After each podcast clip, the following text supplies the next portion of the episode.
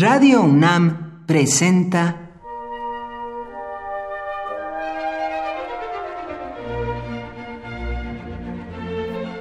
Cuaderno de los Espíritus y de las Pinturas por Otto Cázares.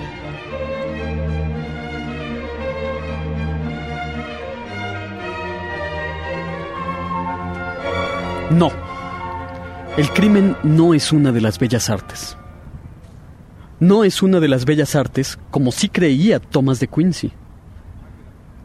El crimen trae consigo riadas de dolor y el dolor corta la lengua. Una poesía de lengua cortada puede ser arte. El crimen mismo no.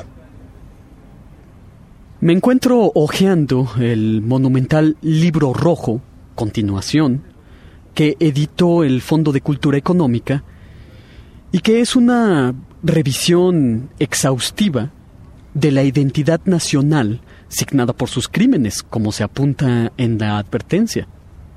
Se titula el libro rojo, continuación, porque este gran tomo, tengo entendido que serán cinco en total, tiene un antecedente, el libro rojo, hogueras, orcas, patíbulos, martirios y sucesos lúgubres acaecidos en México durante sus guerras civiles.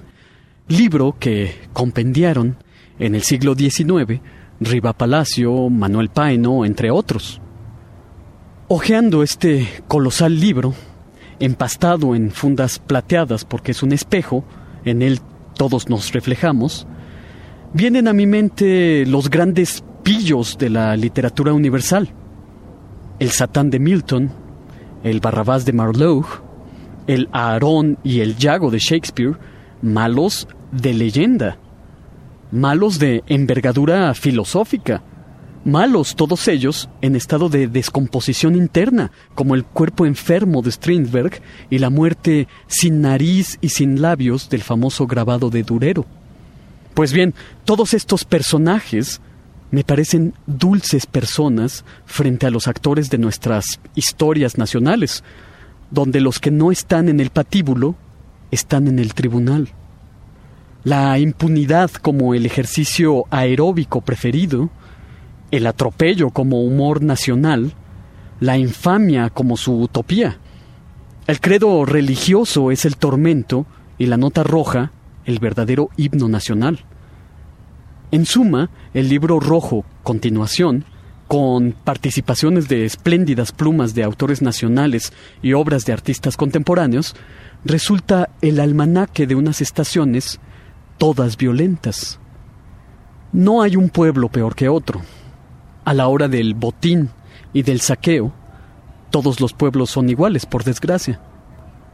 Pero el botín y el saqueo que ejerce nuestro pueblo es asimismo el miedo impera y va diezmando la mente. El pensamiento crítico es arrojado a una existencia a salto de mata. Una mente diezmada por el miedo no recuerda. Una mente diezmada por el miedo contribuye al saqueo de nosotros mismos. Recordar y nombrar.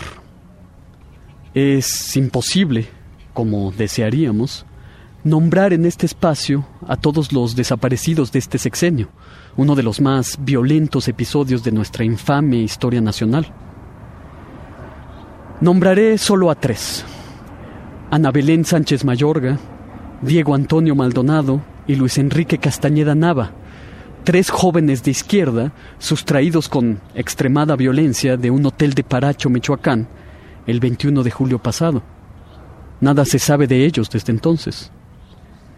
Tres nombres que no representan a los demás desaparecidos, que por no nombrar me disculpo. Tres nombres que no representan a los desaparecidos, sino a los que aún estamos, con el dolor de una lengua cortada y la memoria tatuada en el libro rojo de la existencia. Por hoy, Otto Cázares cierra el cuaderno de los espíritus y de las pinturas.